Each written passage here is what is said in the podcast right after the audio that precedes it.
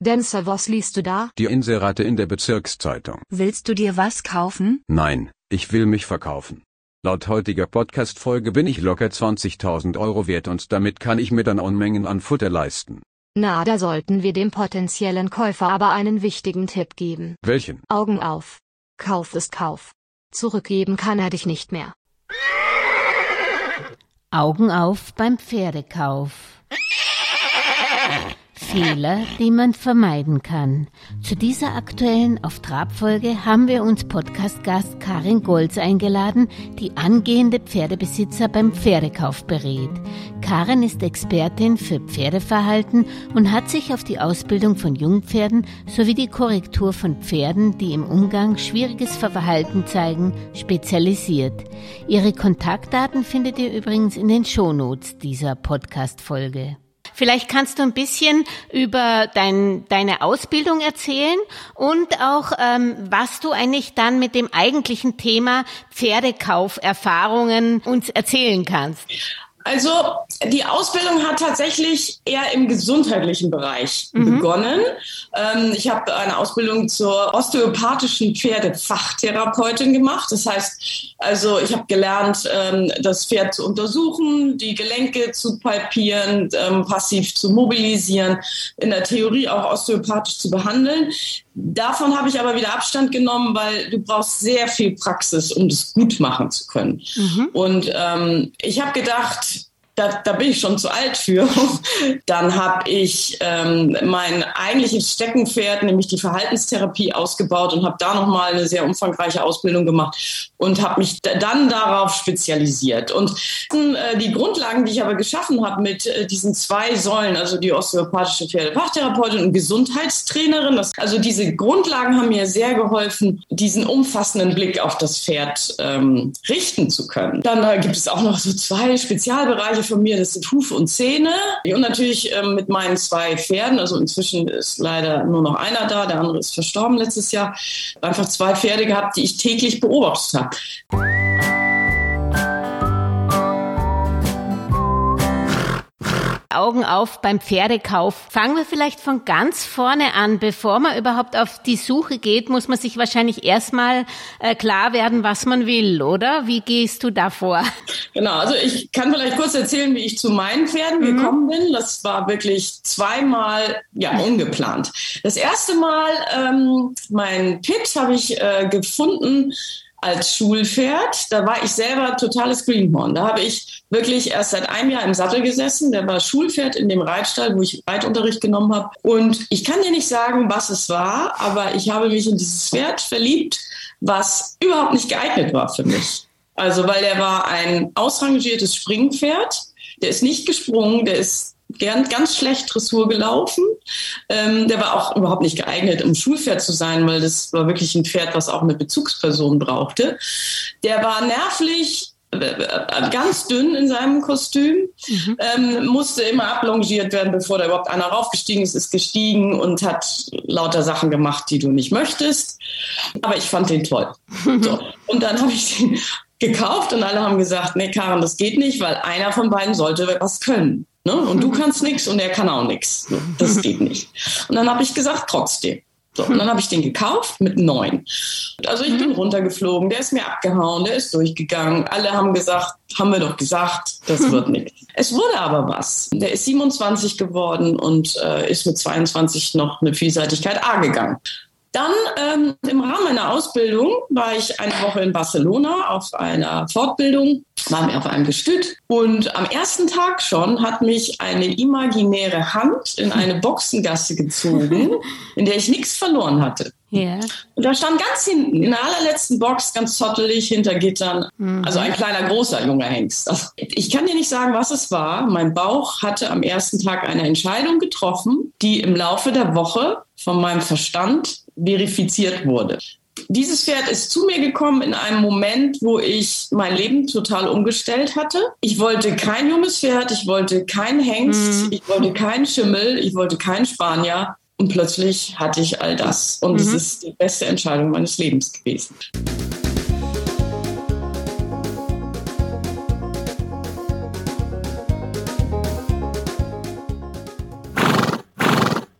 Na, ich hatte ein relativ altes Pferd damals schon und habe gedacht, irgendwann kommt der Punkt, wo ich sicherlich mich wieder mit dem Kauf eines neuen Pferdes beschäftige. Wie mache ich das überhaupt? Das ist ja der Wahnsinn, weil das Internet ist voll, mhm. überall locken tolle Angebote, da muss man dann ja hinfahren, äh, Probe reiten und dann weißt du ja nicht, wenn du dich hier entschieden hast, ob nicht vielleicht morgen noch was ganz Best viel Besseres aufpoppt. Ne? Mhm. Und wer weiß, wie das Pferd hergerichtet wurde für den Proberitt. Ne? Ich weiß, dass viel mit Sedation gearbeitet wird, mit Futter- und Wasserentzug, um die Pferde ruhig zu halten. So eine Situation wie ich lerne mein Pferd eine Woche kennen, ist natürlich dann echt Luxus. Mhm. So, das zu meiner Geschichte, die auch ein, eine ganz wichtige Aussage noch beinhaltet, nämlich höre auf dein Bauchgefühl und höre auf dein Bauchgefühl und nicht auf das von den anderen, die dir sagen, der ist gut für dich, ähm, das solltest du kaufen, ähm, denk mal an deine Kinder äh, und dein Mann möchte auch, der ist ein Gewichtsträger. Aber am Ende musst du auf dein Bauchgefühl hören. Dein Bauchgefühl ist das Erste, was dich in eine Richtung bringt. Und dann darf der Kopf sich einschalten und dann darfst du die Checkliste für den Pferdekauf abarbeiten. Ja. Und alle, die das hören, dürfen sich äh, dann nachher auch die Checkliste als PDF runterladen, sicherlich bei dir. Weil in der ganzen Euphorie, dass wir uns jetzt freuen, vergessen wir, diese Dinge abzuklopfen. Mhm. Und viele Verkäufer sagen, ja, Ankaufsuntersuchung kann man machen, aber eigentlich will man auch gar nicht wissen, was da alles los ist, weil kein Pferd ist super gesund. Das stimmt schon. Deswegen machen wir aber trotzdem eine Einkaufsuntersuchung, weil es gibt viele Krankheiten oder Befunde, die einfach in der Konsequenz zu sehr viel Tierarztkosten führen, die der ein oder andere Besitzer sich dann vielleicht auch nicht leisten können, sehr viel Wissen erfordern, um bestimmte Dinge vielleicht ähm, wegzutrainieren oder dagegen zu steuern, um das Pferd gesund zu halten. Sehr viel reiterliches Vermögen, sehr viel Geduld, sehr viel Zeit. Und das sind alles Konsequenzen, über die muss ich mir vorher bewusst sein. Ne? Mhm. Ich habe auch schon Leute be betreut, die haben gesagt, Karin, ich möchte dieses Pferd, das hat zwei wunderschöne blaue Augen. Toll. Und sonst, ja, ist mir egal. Ich bin total schockverliebt. Das kann man machen, aber das Pferd, das ist nicht bei dir nur, weil es zwei schöne blaue Augen hat. Ganz oft kriege ich natürlich auch mit, dass die Farbe eine Rolle spielt. Mhm. Also bei mir war die Farbe auch immer ein Thema. Ich wollte immer ein Rappen. Also sowas, was bei dir im Hintergrund ist. Ja, meine Velvet, die habe ich gezüchtet. So, ich hatte, mein erstes Pferd war ein Fuchs, der zweite ist ein Schimmel. Mhm. Ich wollte auch eigentlich immer Männer, die dunkle Locken haben und ich hatte noch nie einen Mann mit dunklen Locken. So ist das manchmal, ne? aber die, wirklich, die Farbe ist nicht ausschlaggebend die Checkliste durchzugehen, ist ja. eine ganz wichtige Sache, wenn das Herz äh, hüpft und die rosarote Brille uns äh, irgendwie den Kopf ausschaltet. Ne? Dann gehen wir ähm, die doch mal durch. Genau, also wenn du mich fragst, was mein Traumpferd war oder wie, wie ich mich für ein Pferd entscheiden würde, dann würde ich in erster Linie natürlich überlegen, für was möchte ich das eigentlich nutzen. Mhm. Jetzt kommt schon das erste Jahr, aber bei mir, ich habe mir ein PRE gekauft, der wirklich für die Dressur gezogen ist. Ne? Der ist auch außergewöhnlich groß, ähm, hat wunderbare Gänge und die Spanier dort haben sich das erste Mal schon den Kopf, die Haare gerauft, als sie gehört haben, dass ich ihn habe kastrieren lassen, weil das ist ein No-Go, mhm. Spanien. Mhm. Aber ich wollte, dass er es gut hat, dass er in eine Herde integriert werden kann und nicht mhm. ein äh, alleiniges Dasein als Hengst fristen muss. Ähm, so, also ein Pferd, was für die Dressur gezogen ist, wird jetzt in der Vielseitigkeit ausgebildet. Das ist aber nicht schlimm, weil ihm macht das Springen Freude. Und ich habe das einfach mal probiert. Wenn es so gewesen wäre, dass er das nicht hätte tun mögen, wäre ich über Cavalettis mit dem auch nicht hinausgegangen. So. Aber da kommen wir zum ersten Punkt wofür möchte ich das Pferd nutzen? Möchte ich ewige Distanzritte machen? Möchte ich Wanderreiten? Möchte ich ähm, nur auf gesiebtem Sand in der Halle meine Runden drehen? Was möchte ich überhaupt? Und da gibt es unterschiedliche Rassen, die dazu passen. Bin ich ein großer? Bin ich ein kleiner Mensch? Bin ich ein dicker, ein dünner? Ähm, das natürlich auch ähm, ganz wichtig für die körperliche Beschaffenheit des Pferdes, wobei ich auch gleich dazu sagen muss, ab einer gewissen Körperfülle lieber nicht aufsteigen, sondern vom Boden aus arbeiten. Dann natürlich ähm, kann man sich auch die Zucht angucken. Ich selber kenne mich mit den den Zuchtlinien nicht so besonders gut aus. Ich weiß aber, dass in der Zucht sehr viel auf Leichtrittigkeit gezüchtet wird und weniger auf Robustheit, ne, so wie das früher noch war. Ähm, das hat aber auch Konsequenzen. Also die, die Pferde mit den langen Fesseln, die für uns vermeintlich schön zu sitzen sind, sind aber auch sehr labil in diesen Bereichen. Ne? Wenn ich das überfordere, dann habe ich direkt einen Schaden, ähm, den ich gar nicht haben möchte. Also ich muss mir dessen bewusst sein, was die Zucht bedeutet für den Einsatz äh, des Pferdes. Was kann ich auch überhaupt handeln? Ne? Also wenn ich äh, mir einen Vollblüter kaufe, dann muss ich auch, da darf ich halt nicht so ängstlich sein. Also den immer halten, halten, halten ist natürlich doof. Wobei ich jetzt nicht sage, dass jeder Vollblüter immer Vollgas gibt. Aber mhm. ähm, wenn ich halt eher so ein gemütlicher und, und äh, nicht so spritziger Typ bin, dann gucke ich vielleicht eher bei den Kaltblütern. Ne? Das äh, gibt, kann man ja so machen. Ähm, also für mich sind die Kriterien wirklich, ich wollte ein gesundes, kräftiges, ich wollte auch ein großes Pferd. Ich persönlich mag sehr gerne große Pferde. Ähm, auch wenn ich jetzt selber nicht so groß bin, also mit 1,70 mhm. brauche ich jetzt kein 1,80 Pferd, aber ich finde große Pferde großartig. So. Also mein zweites Pferd habe ich tatsächlich auch deswegen ausgesucht, weil er unverbraucht war. Ähm, mein erstes Pferd habe ich mit neun bekommen und wirklich, kann sagen, die ersten zehn Jahre das ausgebessert, was in den ersten neun Jahren verkorkst wurde. Ne? Mein Pit war als Fünfjähriger schon M platziert im Springen. Und das ist etwas, ich wusste das damals nicht besser. Aber heute weiß ich, wenn ich solche Turnierergebnisse bekomme, ist es für mich ein Grund, schon zu sagen, da gucke ich nicht Nein zu sagen, aber da gucke ich wirklich genau hin. Weil ein Pferd, das mit fünf schon diese Leistung bringt, davon, da kann ich davon ausgehen, dass er um das mit fünf zu schaffen, schon relativ früh ins Training genommen wurde und wahrscheinlich auch entsprechend hartes Training schon hatte, um diese Turnierergebnisse zu erreichen. Das bedeutet viel zu früh, viel zu viel, viel zu schwer, was am Ende in späteren Jahren als Folgeschäden sich dann bemerkbar und spürbar macht. Ne? Das haben wir ganz oft. Und ich weiß, dass die Leute immer auf die Turnierergebnisse schielen und auch, dass die Züchter ihren Preis für die Pferde damit oft rechtfertigen. Mhm.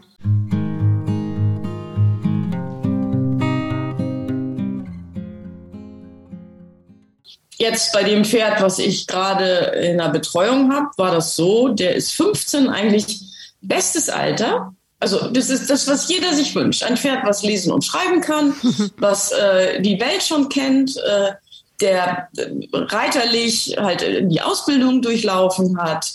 Mit dem würde man jetzt meinen, kann man alles machen. So. Der wird vorgestellt als ähm, Pferd, der vier Jahre Turnier gegangen ist. Aber auf richtig hohem Niveau, also auch schon bis S. Eine Recherche im Internet hat ergeben, dass die ersten Turniereinträge für dieses Pferd ähm, 2011 zu verzeichnen waren. Da war der sechs. Und da ist der zwar erst A gegangen, aber danach waren die Einträge lückenlos. Das kann man ja heute mhm. einfach sehr gut nachvollziehen. Und dann weiß ich einfach, was dieses Pferd die letzten, die letzten zehn Jahre gemacht hat. Das ist aber ein guter Hinweis, recherchieren eigentlich nach ja. dem Pferd. Mhm. Ganz wichtig. Und nicht erst, wenn das Kind in den Brunnen gefallen ist. Jetzt haben wir die Situation, die Käuferin möchte gerne vom Kauf zurücktreten, weil sie ein Pferd gekauft hat, was nicht dem entspricht, was ihr versprochen wurde. Also das ist jetzt ein anderes Thema, was sie alles hätte tun sollen. Wir wollen nicht zurückgucken, sondern nach vorne und heute allen denen, die vor der Entscheidung sind, ein Pferd zu kaufen, diese Ratschläge an die Hand geben. Dann ist wirklich, wie alt soll das Pferd sein? Also wenn ich jemand bin, der reiterlich sehr weit entwickelt ist und ich viel Pferdewissen habe, dann kann ich wirklich mir auch gut ein junges Pferd kaufen und das selber machen. Das höre ich nämlich auch ganz oft, dass die Leute sagen, ich möchte das selber machen. Das hat zur Folge, dass aber viele dann selber diese Fehler machen, weil sie gar nicht in der Lage sind, ein Pferd auszubilden ich meine, die Hundeausbildung ist schon schwierig, ne? Aber mit dem Pferd ist es halt noch mal schwieriger, weil du oben drauf sitzt. Und in der Jungpferdearbeit musst du einfach mutig sein. Du musst dir Zeit nehmen und du musst körperlich dazu in der Lage sein und du musst viel wissen. Du musst reiterliche Fähigkeiten haben und du musst viel wissen. Und wenn du es nicht hast, musst du bereit sein, dir dieses Wissen anzueignen. Und ich rede da nicht davon, den ganzen Tag YouTube-Videos zu gucken. Das ist alles super, kann man alles machen, aber es entbindet dich nicht davon, ins Tun zu kommen und es selber zu machen. Und wenn du davor Angst hast, dann lass es mit dem jungen Pferd. Ich bin auch kein Freund davon, mein Pferd drei Monate in den Beritt irgendwo hinzugeben und dann zu erwarten, dass es als perfektes Teil wieder zurückkommt.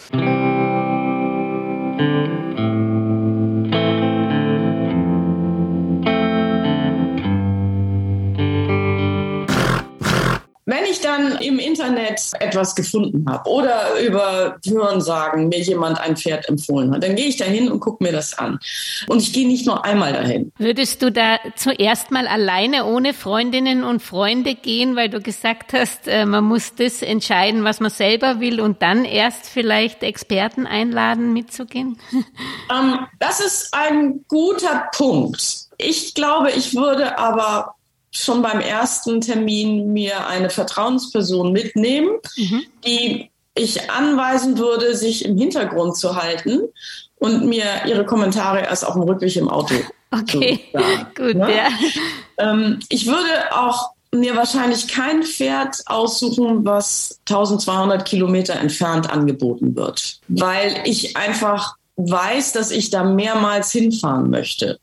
Und ich möchte auch unangekündigt dieses Pferd besuchen. Mhm. Ich möchte sehen und ich, ich möchte einfach auch Zeit verbringen. Und ähm, Jetzt kann man sagen, der Pferdekauf, also der Kauf eines Lebewesens, was mich im Zweifel vielleicht 25 Jahre meines Lebens begleitet, je nachdem wie alt er ist, der sollte schon ein bisschen Zeitinvestition ja möglich machen. Ne? Mhm. Also da, da Stress zu haben und zu sagen, ey, ich kann da nur einmal hinfahren und dann muss das irgendwie entschieden werden, das ist natürlich blöd, weil das ist eine wirklich weitreichende Entscheidung.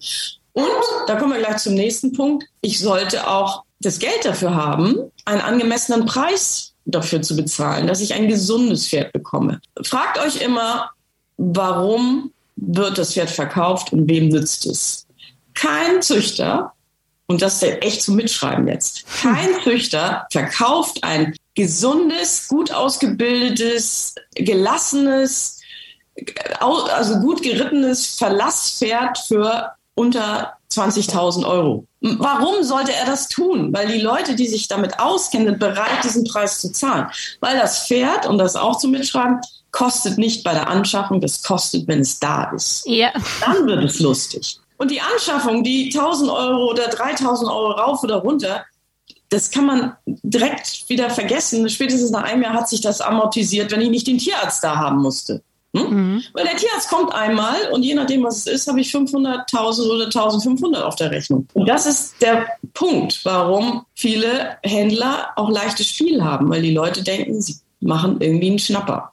Und weil so. sie halt auch keine Ahnung haben, wie teuer eigentlich die Aufzucht ist. Ich habe selber zwei Pferde gezüchtet, wenn man die dann noch äh, toll auf die Fohlenweide bringt und das kostet ja alles Geld. Ja? Und, und die sind ja schon drei Jahre, kosten die ja erstmal nur Geld. Ja, ja. Also ähm, ich habe mal, hab mal eine sehr schöne Rechnung äh, gefunden, die sagt, also bis das Fohlen oder der, der Zweijährige vom Hof geht, ähm, hat der Züchter schon 5000 Euro investiert, so ungefähr. Und wenn dann einer sagt, ja, aber der kann ja noch gar nichts, warum soll ich denn da so viel Geld für bezahlen? Dann kannst du höchstens sagen, guck ihn dir an, wenn er gesund ist, super, weil dann kannst du jetzt dir die Zeit nehmen, die, dieses Pferd aufzubauen. Und auch das ist so ein Punkt, wenn die Leute dann so ungeduldig werden, sag ich, das Pferd ist jetzt drei und der hat ungefähr eine Lebenserwartung von 30, wenn das jetzt ein Warmblut ist. Du hast also 27 Jahre Zeit. Das muss nicht alles im ersten halben Jahr jetzt passieren. Ne? Mhm. Und auch die Ausbildung. Spanier, der ist jetzt acht. Und ich habe wirklich, das erste Jahr war ich nur mit dem an der Hand unterwegs. Das zweite, also immer mal zwischendurch wieder draufgesessen, damit er nicht vergisst, wie das ist, wenn da einer oben drauf sitzt oh, was habe ich mir anhören müssen, als der viereinhalb war? Warum kann denn der noch nicht mehr? Und was hast du eigentlich vor mit dem? Und dann wird natürlich besonders geguckt, weil du dann auch noch Trainerin bist und du musst das Pferd ja schon mit fünf piafieren und so. Und ich habe aber relativ schnell das geschafft, wirklich meine Ohren auf Durchzug zu stellen. Und es war mir auch echt alles egal. Und heute macht, bietet der mir Sachen an, also auch versammelnde Lektionen, die ich gar nicht so geübt habe, die er jetzt kann, weil einfach die die, die Muskulatur des Gebäudes das jetzt schafft. Ich hab, der vorher musste der das nicht und jetzt schenkt er es mir.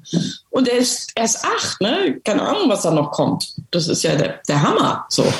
Ähm, und darüber freue ich mich. Okay, wir waren jetzt bei dem Besuch. Also ja. ich, kein Pferd, was 1500 Kilometer entfernt ist, weil da kommen wir direkt zum nächsten Punkt. Der muss ja dann auch transportiert werden im Zweifel. Mhm. Das ist für die Pferde auch nicht so toll. Dass das manchmal sein muss, so wie bei mir, mhm. bei einer Auswanderung, ist äh, natürlich gut. Aber wenn man sich, wenn man das vermeiden kann, ist das auch gut. Also mhm. lieber in der Umgebung gucken. In der Umgebung gibt es auch viele Pferde, weil es gibt einfach unglaublich viele Pferde, die angeboten werden, damit ich da öfter hinfahren kann, damit ich das Pferd besuchen kann. So, dann habe ich eine versierte Person dabei, die im Idealfall sich mit äh, den Bewegungen eines Pferdes auskennt und ein bisschen auch einen Blick für die Muskulatur hat und vielleicht auch einen Blick für das Verhalten, mit der ich mich dann danach austauschen kann. So, wenn ich jetzt die Entscheidung getroffen habe und sage, der soll es sein, dann mache ich auf jeden Fall eine Ankaufsuntersuchung.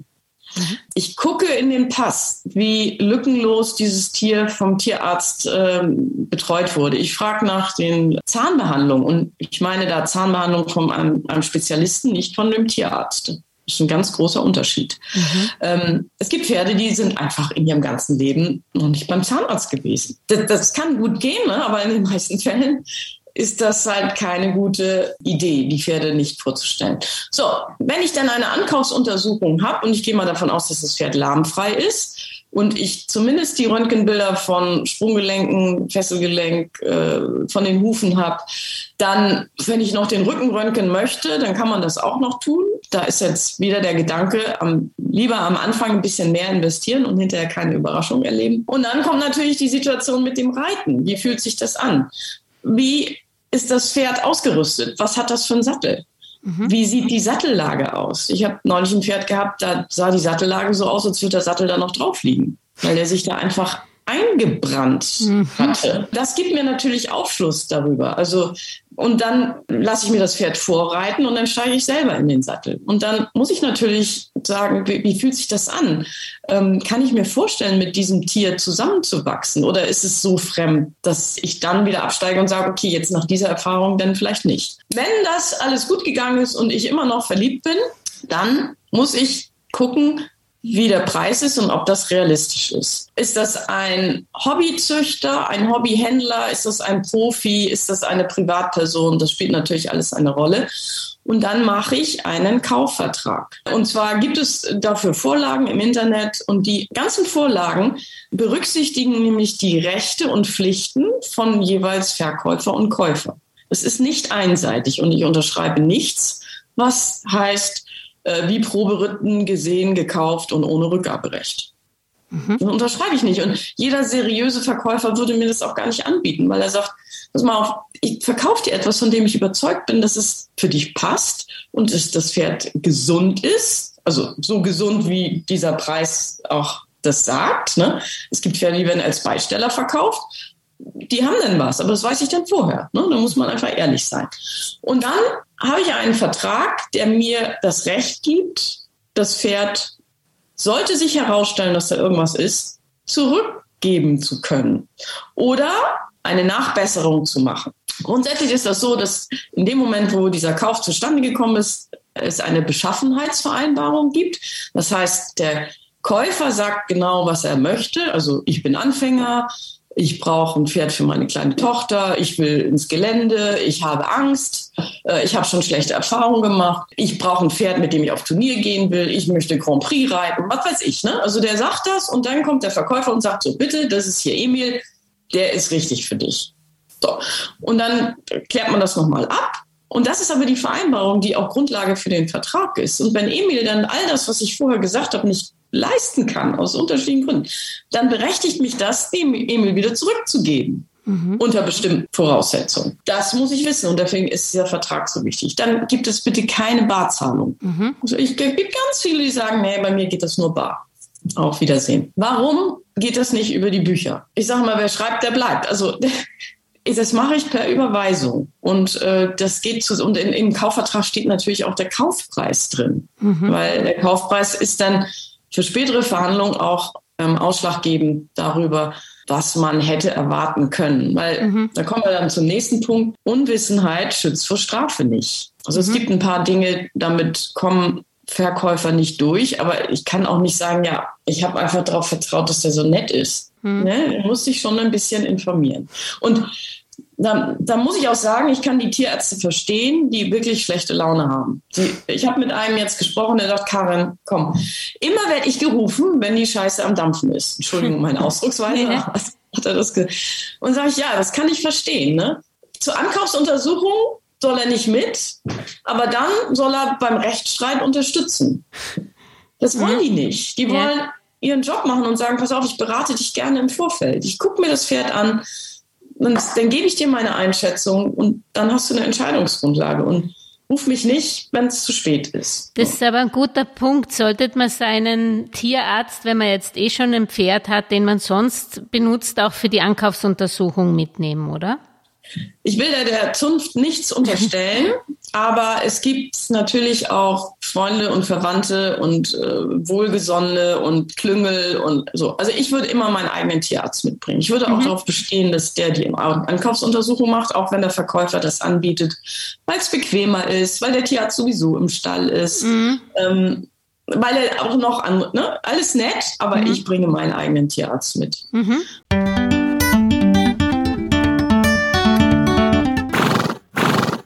Die Ankaufsuntersuchung war gut, ähm, der Vertrag war gut und das Reiten war gut. Dann kann ich das Pferd nehmen. Und dann ist halt die Frage, wie kommt der zu mir? Hole ich den ja. selber ab oder lasse ich den transportieren?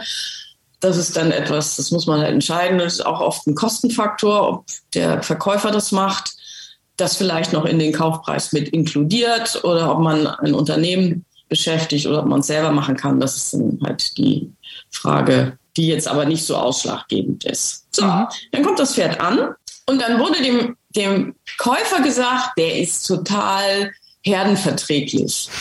der kann super alleine bleiben auf der Weide. Ähm, den kann man überall anbinden. So, jetzt kommt man, bringt man dieses Pferd in eine neue Umgebung und nichts davon stimmt. Mhm. Das ist noch kein Rückgabegrund, weil man wissen muss, dass ein Wechsel der Umgebung, je nachdem auch, wie lange das Pferd an dem vorherigen Standort war, für die Pferde existenziell kritische Situationen sind. Also als Herdentier finden die, das ist ganz furchtbar. Die Pferde haben auch keinen Spaß daran, jedes Wochenende irgendwie einen Ausflug zu machen, sondern die wollen am liebsten, dass es immer alles so bleibt, wie es ist, ja. wie sie es kennen, mit den Kumpels, die sie kennen. Die Sicherheit, die diese Beständigkeit ihnen gibt, ist ganz wichtig. Wenn ich sie da raushole, muss ich wissen, dass das erstmal total zur Aufregung führt. Und dass das Pferd wahrscheinlich ein anderes Verhalten zeigt, als es bei dem Besitzer oder bei dem Verkäufer gezeigt hat. So. Der wird wahrscheinlich nicht alleine auf der Weide bleiben. Natürlich nicht. Der denkt, ich werde jetzt gleich gefressen. Ich habe keinen Schutz von Artgenossen. Dann dreht er durch. Vielleicht will er auch nicht angebunden an einer Stelle stehen, wo er seine Artgenossen nicht mehr sehen kann. Kann man auch verstehen. Vielleicht ist er im Gelände total guckig. Er schickt sich jetzt für Traktoren, wo er vorher immer vorbeigegangen ist. Also, ab dem Moment, wo das Pferd eingezogen ist, gebe ich dem erstmal Zeit. Mhm. Wenn ich den integriere in eine Herde, das ist auch nochmal ein anderes Thema. Ja. Das kann auch gut gehen. Das kann auch mit sehr viel Adrenalin äh, passieren. Mhm. Dann lasse ich den auch erstmal in der Herde. Also der muss nicht direkt am ersten Tag dann zum Reiten rausgeholt werden. Ich lasse den erstmal ankommen. Und wenn ich meine, ich muss den putzen oder füttern oder was, dann mache ich das entweder in der Gruppe, das Füttern vielleicht nicht, dann hole ich den vielleicht kurz vor das Koppeltor, aber so, dass er in Sichtweite zu den Kumpels bleibt. Also eigentlich müssen die Pferde auch nicht zugefüttert werden, wenn die auf der, in der Gruppe dann irgendwie sowieso Heu kriegen. So, jetzt gebe ich dem Pferd die Zeit, die es braucht.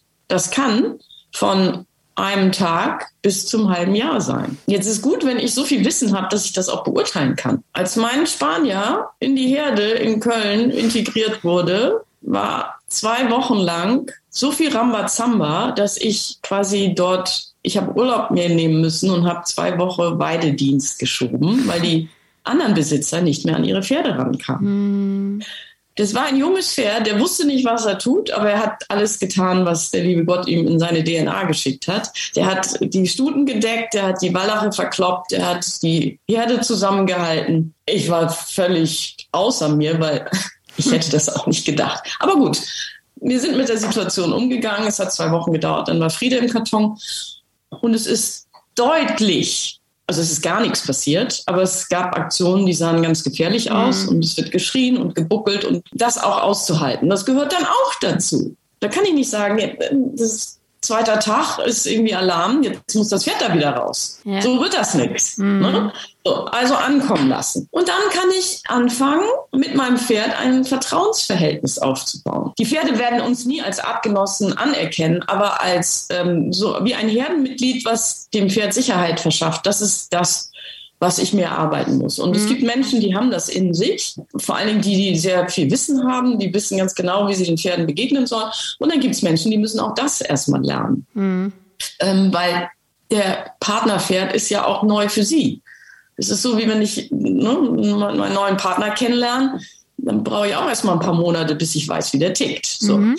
Würdest ähm, du also raten, dass man sowieso ähm, sich nicht äh, sofort ein Pferd kauft, sondern erst eine Weile, ich weiß nicht, in die Reitschule geht oder Mitreiter, dass man sich ein bisschen praktisch vorher auskennt mit dem neuen Vierbeiner? Ja, auf jeden Fall. Das, was ich gemacht habe, war schon grenzwertig, weil ich ja äh, zu dem Zeitpunkt wirklich erst ein Jahr überhaupt mhm. Pferdeerfahrung hatte und Reitunterricht. Ich muss dir nicht sagen, wie schlecht ich geritten bin damals. Also das, wenn ich da heute drüber nachdenke, war das nicht schön. Aber was bei mir als auf der positiven Seite zu verzeichnen war, dass ich war mutig. Ich habe von Anfang an, also ab dem Moment, wo ich mich begeistert habe dafür, habe ich das Wissen quasi nur so in mich reingezogen. Mhm.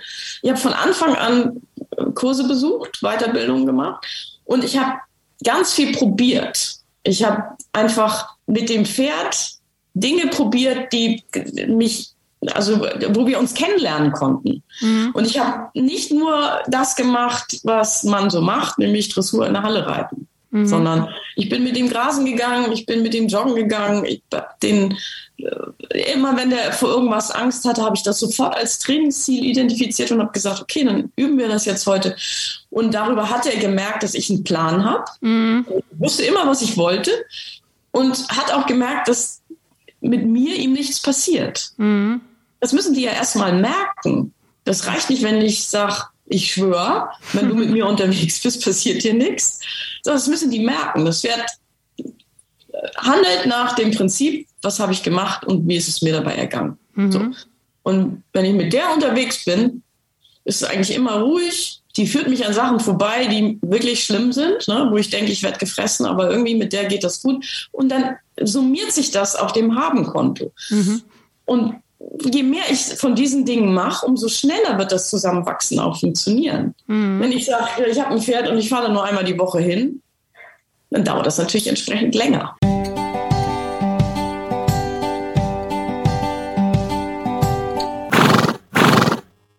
Okay, ähm, nochmal zum Pferdekauf zurückzukommen. Ich glaube, jetzt haben wir so die Checkliste, glaube ich, die wesentliche durch oder haben wir noch was vergessen?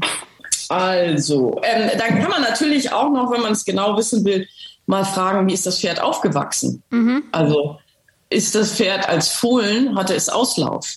Oder mhm. stand es mit der Mama die ganze Zeit in der Box? Das ist auch ein ganz wichtiger Hinweis darauf, wie die Stabilität der Gelenke und wie die Muskulatur sich in jungen Jahren entwickelt hat. Wann ist äh, der männliche, das männliche Pferd kastriert worden? Mhm. Wie war das? Gab es danach Probleme, Samenstrangfisteln oder so? Mhm. Ähm, dann natürlich, wie ist das Pferd in der Vergangenheit genutzt worden? Wie viel Besitzer hatte es vorher? Mhm. Ist das ein Wanderpokal?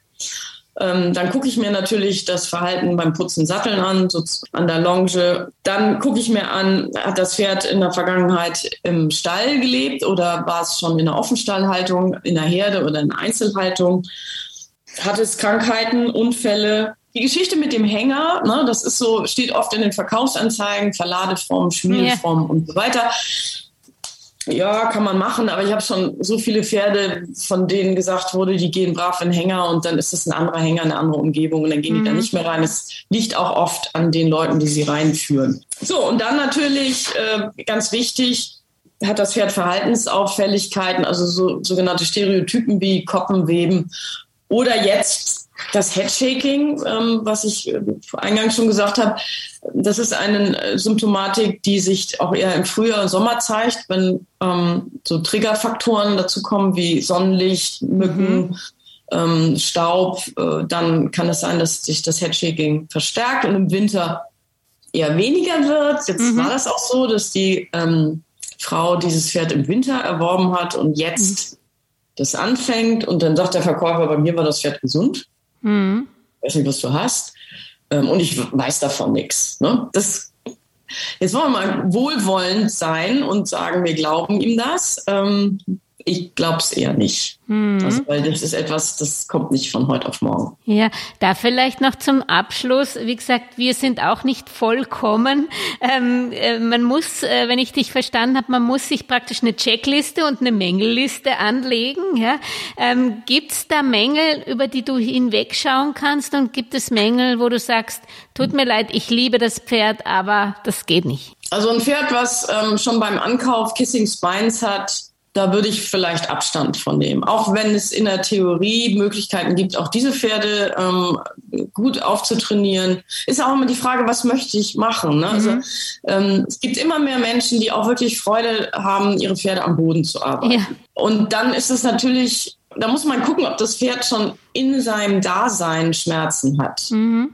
Wenn das nicht der Fall ist und man sagt, ich möchte gar nicht reiten, dann kann man so ein Pferd auch kaufen. Mein Spanier zum Beispiel, der webt in der Box. Mhm. Das ist mir in Spanien nicht aufgefallen, aber äh, in Deutschland hat er das gemacht. Und das ist, ich hätte ihn wahrscheinlich trotzdem gekauft. Diese Stereotype kann man auch äh, durch entsprechende Haltungsbedingungen und Beschäftigung und eben auch der webt halt nur, wenn er alleine ist. Also yeah. wenn die Abgenossen da sind, dann tut er das nicht. Mhm. das ist seine seine Antwort auf, ich halte das nicht aus. So. Mhm.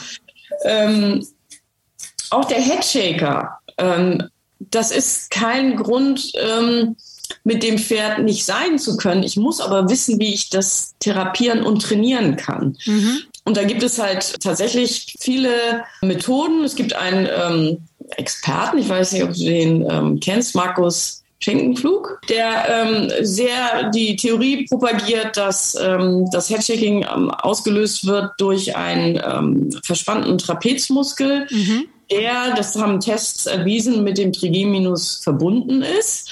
Und die, wenn die Pferde wieder korrekt nach biomechanischen Grundlagen ähm, gearbeitet werden, dass dann die Symptomatik gemindert werden kann. Mhm. So, dann gibt es halt immer noch die Trigger, die das verstärken können, aber wenn das Pferd schon mal korrekt gearbeitet ist, dann kannst du mit diesen Pferden leben, weil es ist leider so, dass sehr viele Pferde sehr schlecht geritten werden. Mhm. Und Menschen, die nur im Gelände reiten möchten. Mhm. Ne?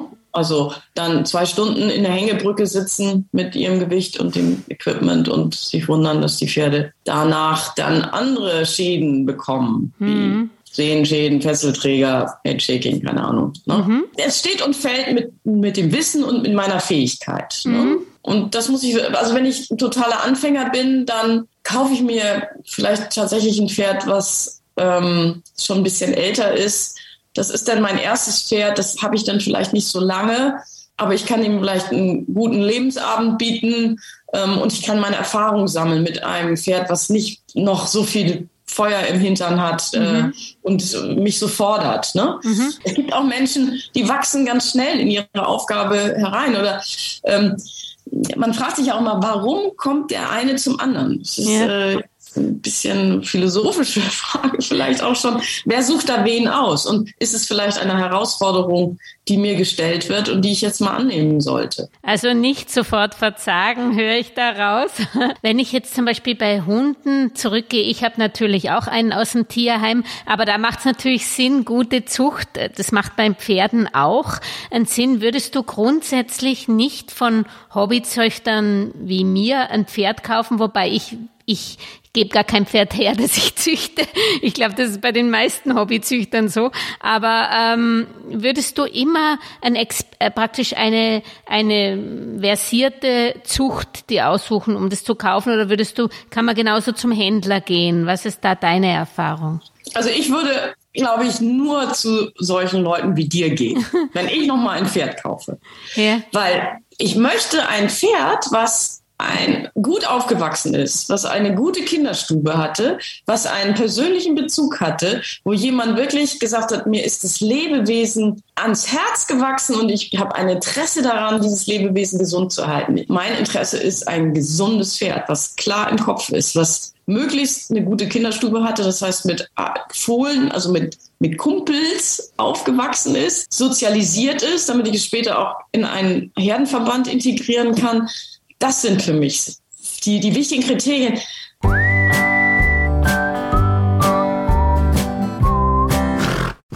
Karin, das ist doch ein wunderschönes Schlusswort. Ich sag vielen, vielen Dank, dass du so spontan dich zur Verfügung gestellt hast. Sag danke und wünsche dir alles Gute nach Kärnten. Danke dir auch. Tschüss. Tschüss. Vielen Dank fürs Zuhören. Frohe Ostern wünschen euch die Welchis und eure Julia Kistner.